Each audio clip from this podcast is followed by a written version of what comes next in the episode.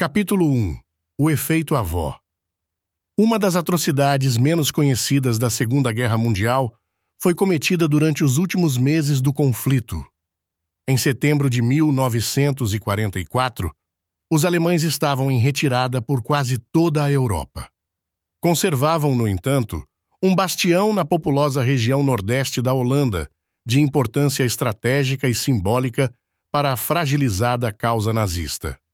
Mas o domínio germânico da área era ameaçado pelas forças aliadas que avançavam a partir do sul, contando com o apoio de uma greve ferroviária convocada pelo governo holandês no exílio. Embora o avanço aliado tenha sido detido em Arnhem, os alemães instituíram um embargo de alimentos em retaliação à greve e a outras ações hostis dos guerrilheiros holandeses. Infelizmente, o bloqueio coincidiu com o início de um inverno especialmente severo, durante o qual os canais congelaram, interrompendo o transporte feito por barcaças. A situação se deteriorou ainda mais quando, em resposta ao avanço das tropas aliadas vindas do sul, os alemães, que já recuavam, destruíram o que restava da infraestrutura de transporte e inundaram a maior parte das terras cultiváveis do oeste holandês.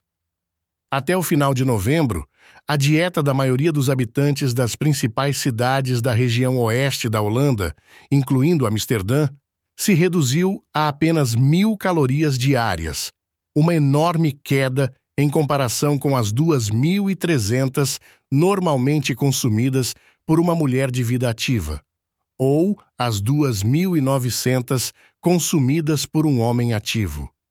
No fim de fevereiro de 1945, as provisões haviam se reduzido a 580 calorias em algumas partes do oeste holandês.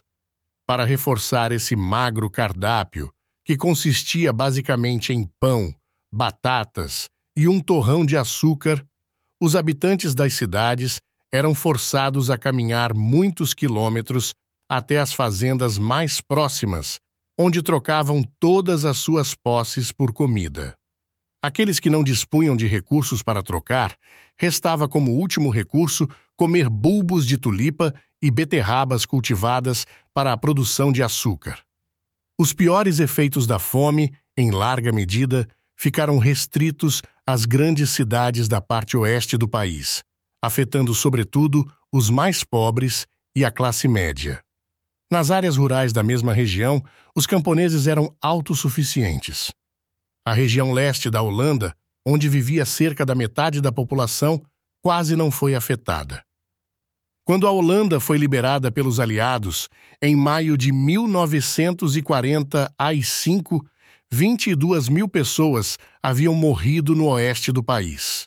As mortes por desnutrição são o padrão tradicional para mensurar os efeitos de um período de fome.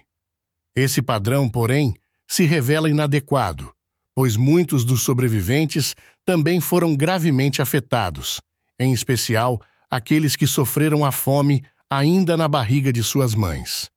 Esse grupo se tornou parte do estudo de corte dos nascimentos na fome holandes, pesquisa pioneira sobre desnutrição e que ainda hoje se mantém em atividade.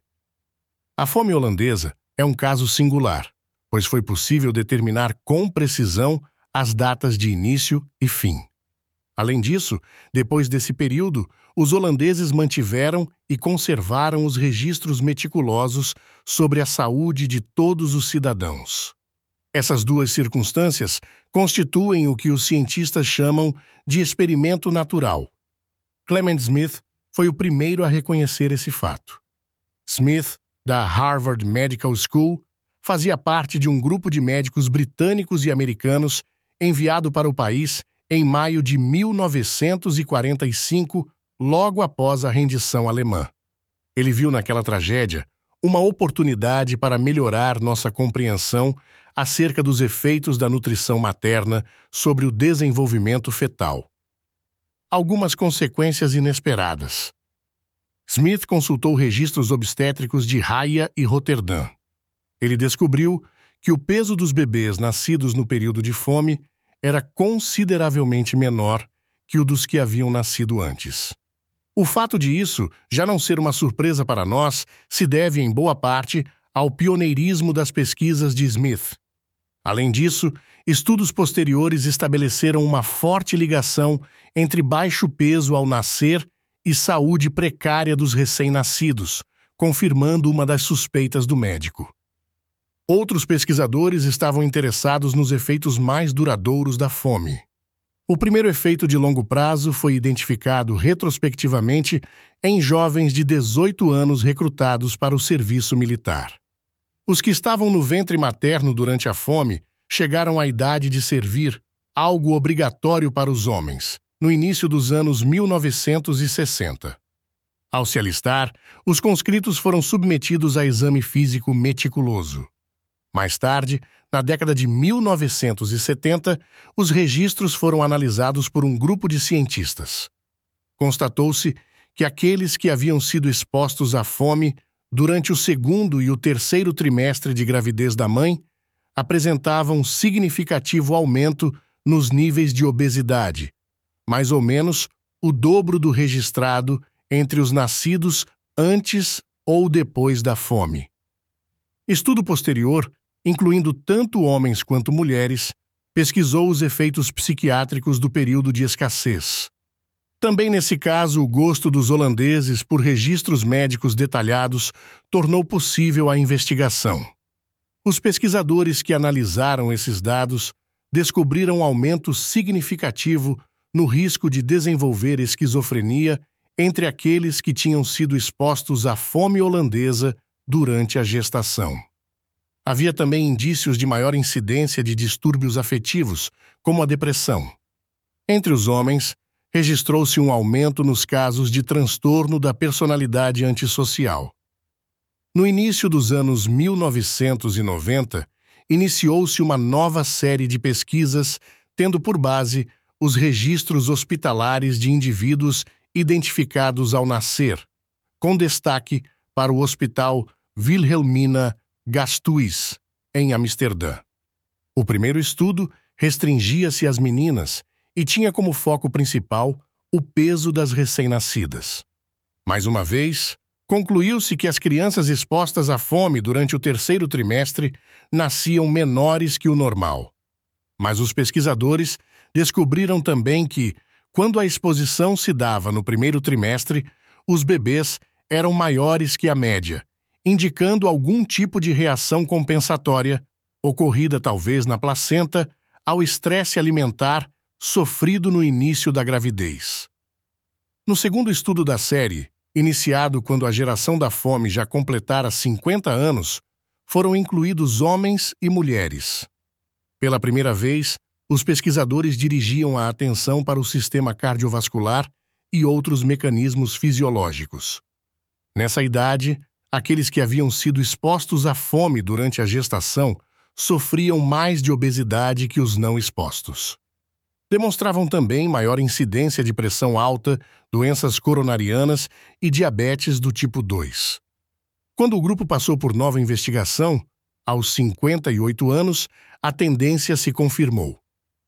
Mas a natureza dos efeitos adversos da fome sobre o feto dependia muito do momento da exposição. Por exemplo, as doenças coronarianas e a obesidade estavam relacionadas à exposição no primeiro trimestre. As mulheres expostas durante o primeiro trimestre apresentavam também maior risco de desenvolver câncer de mama. Os expostos no segundo trimestre eram mais afetados por problemas pulmonares e renais.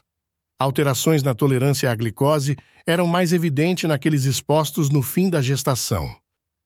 No fim da década de 1990, a geração da fome holandesa já era estudada por vários grupos de pesquisa independentes, e as investigações prosseguem até hoje. Juntos, esses trabalhos oferecem algumas das provas mais cabais dos efeitos de longo prazo do desenvolvimento fetal sobre nossa saúde. Após documentar as consequências da fome, alguns dos cientistas envolvidos passaram a se interessar por seus mecanismos subjacentes. Agora, eles buscam entender como a desnutrição das gestantes pode provocar obesidade ou esquizofrenia nos filhos quando estes atingem a idade adulta. Do ambiente ao gene. Para muitos, pode ser uma surpresa descobrir que o ambiente externo afeta os genes, modulando sua atividade. O efeito gênico do ambiente não é direto. As influências ambientais são mediadas por alterações nas células em que os genes residem. Diferentes tipos de célula reagem de forma diversa ao mesmo fator ambiental, seja ele estresse social ou carência alimentar no útero materno. Por sua própria natureza, e apesar do fato de os genes de todas as células do corpo serem os mesmos, os efeitos ambientais são sempre específicos para cada tipo de célula.